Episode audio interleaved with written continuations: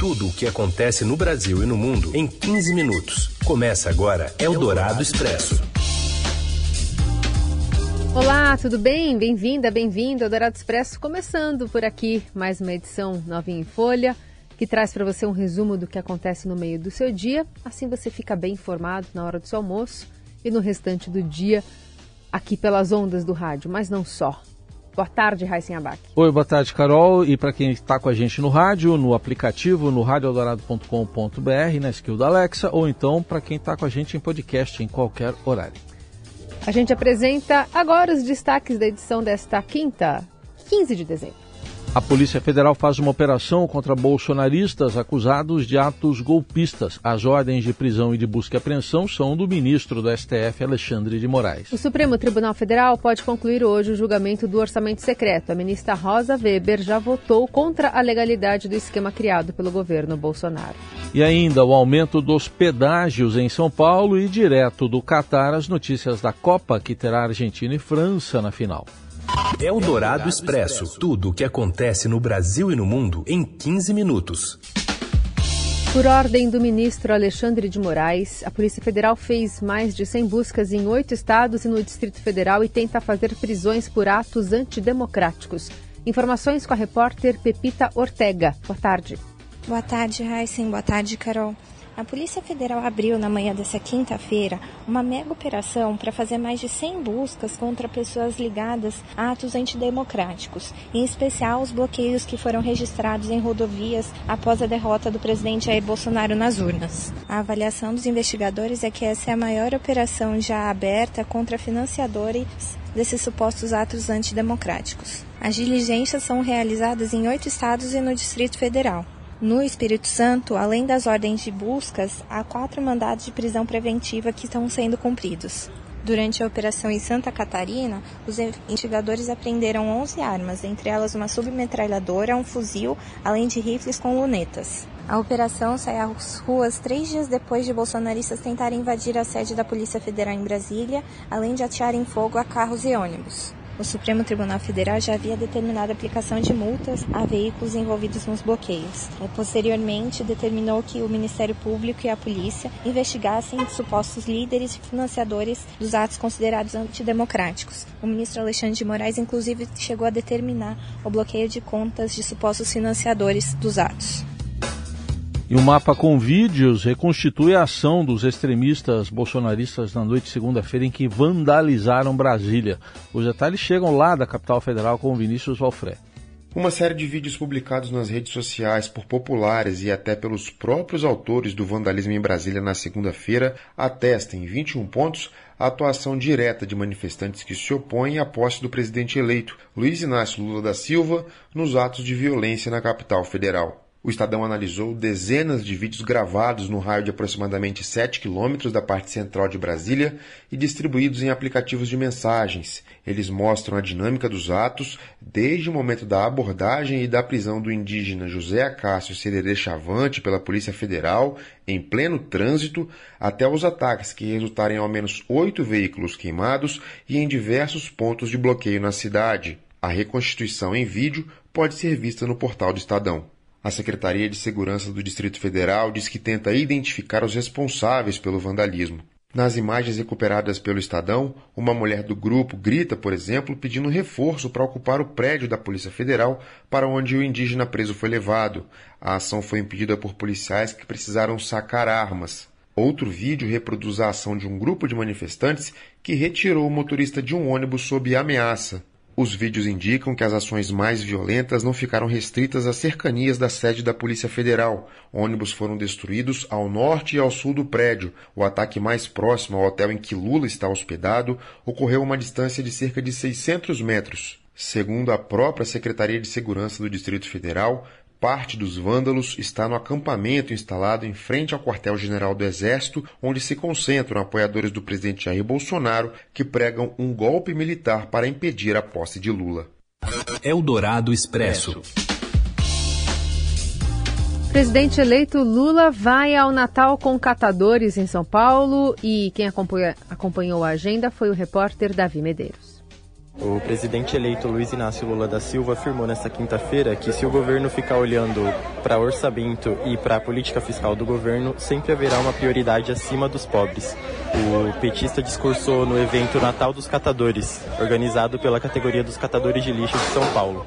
O futuro presidente se comprometeu a vir a São Paulo depois da posse ter um encontro com os moradores de rua da cidade, organizado pelo padre Júlio Lancelotti. Ele prometeu, aspas, trazer o governo inteiro para ver a situação das pessoas de rua aqui no estado de São Paulo. O evento também contou com a participação do futuro ministro da Fazenda, Fernando Haddad, que prometeu colocar o pobre no orçamento e o rico no imposto de renda, e também estava presente o advogado Silvio Almeida, cotado para o Ministério dos Direitos Humanos, mas ele não discursou. Eldorado Expresso. O Supremo Tribunal Federal retoma hoje o julgamento de quatro ações que questionam a legalidade do orçamento secreto. O esquema criado pelo governo Bolsonaro atende aliados no Congresso por meio das chamadas emendas de relator, sem transparência no destino dos recursos. A presidente do STF, ministra Rosa Weber, que é relatora dos processos, já votou contra o orçamento secreto. Ainda faltam os votos dos outros dez ministros. Apesar da posição de Rosa Weber, petistas ouvidos pela coluna do Estadão dizem acreditar que a PEC da transição sobreviverá na Câmara. O presidente da Casa, Arthur Lira, vem condicionando o apoio à proposta que permite aumento de gastos com o Bolsa Família em troca da manutenção do orçamento secreto. A aliados do presidente eleito Lula acreditam que o STF ainda pode modular o instrumento estabelecendo critérios como parte de uma solução de meio termo. Dessa forma, não haveria motivos para o Centrão implodir a PEC da transição. Eldorado Expresso. Pedágio fica mais caro em rodovias paulistas, como Imigrantes, Anchieta, Bandeirantes, Castelo Branco. José Maria Tomazella conta mais. Os pedágios vão ficar ao menos 10% mais caros a partir desta sexta-feira nas principais rodovias paulistas. O governador Rodrigo Garcia autorizou o aumento previsto em contrato, mas que estava congelado desde o final de junho deste ano, no período pré-eleitoral. Com o reajuste vigorando a partir da zero hora de sexta, quem vai viajar nas férias escolares ou nas festas do final do ano já pode rever o cálculo dos gastos. A tarifa mais cara, cobrada no sistema Anchieta Imigrantes, principal acesso do litoral, passará a custar R$ 33,80. A mais barata continuará sendo a do Rodoanel Leste, agora custando R$ 3,30 por trecho. O reajuste varia entre 10,7% e 11,7%. Segundo o governo, o impacto sobre o consumidor será menor agora, pois os preços dos combustíveis caíram. Ao anunciar o aumento nesta quarta, o governador do estado, Rodrigo Garcia, afirmou que tomou a medida para não deixar o problema para a próxima gestão.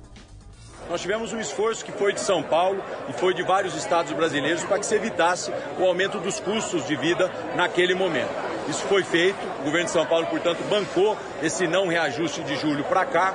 E pessoalmente, eu sou um homem responsável, não acho justo deixar isso para a próxima gestão, portanto, estou assumindo agora o reajuste da tarifa de pedágio nesse mês de dezembro, para não passar problema para a gestão futura.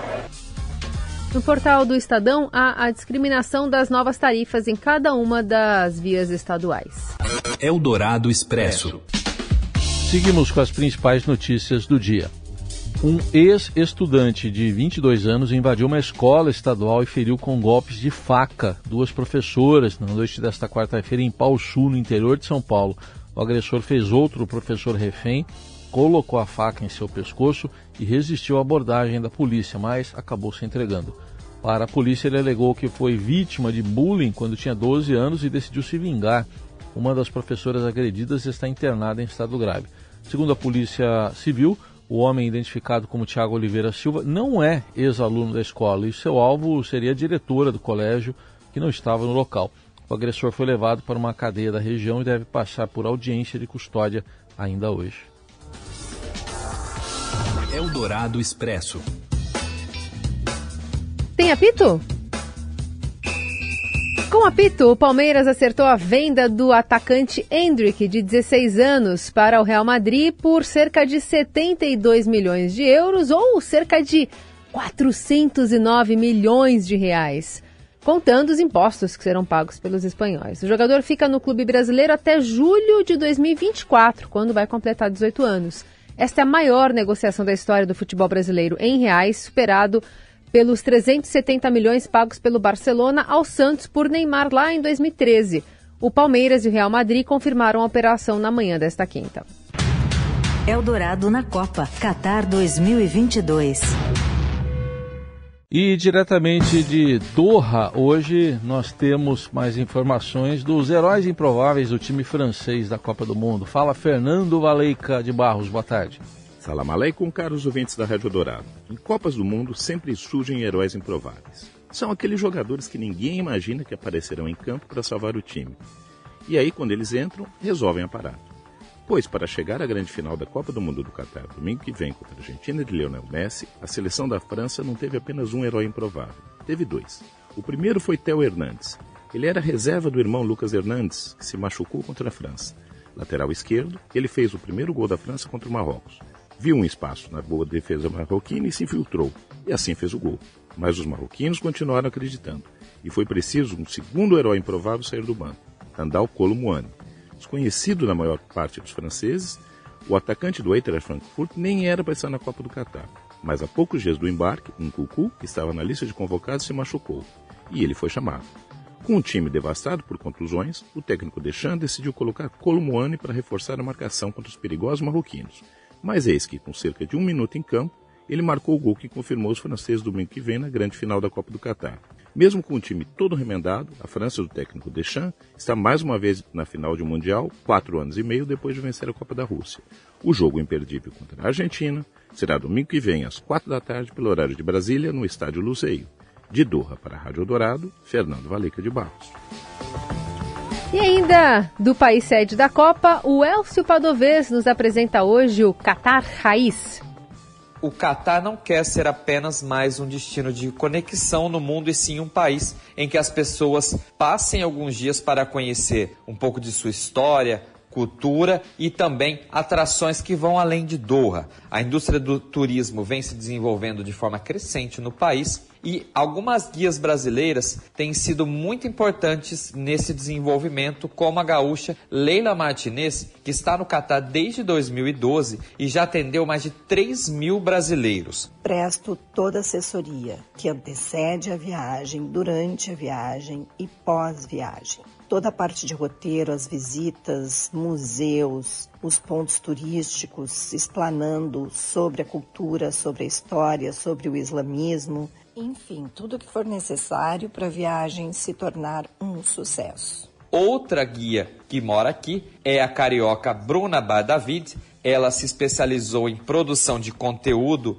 e também possui um negócio que auxilia brasileiros que vêm não só a passeio, mas também para morar no Catar. Tanto a Leila quanto a Bruna oferecem todo tipo de passeio, tour, experiências e também no auxílio a qualquer necessidade que o turista brasileiro possa ter aqui em terras catarianas, desde tours diferentes até mesmo experiências no deserto, nas praias e todo tipo de atendimento que a pessoa possa precisar.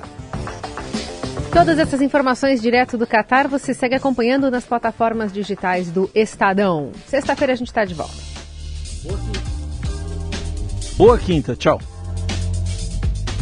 Você ouviu Eldorado Expresso tudo o que acontece no Brasil e no mundo em 15 minutos.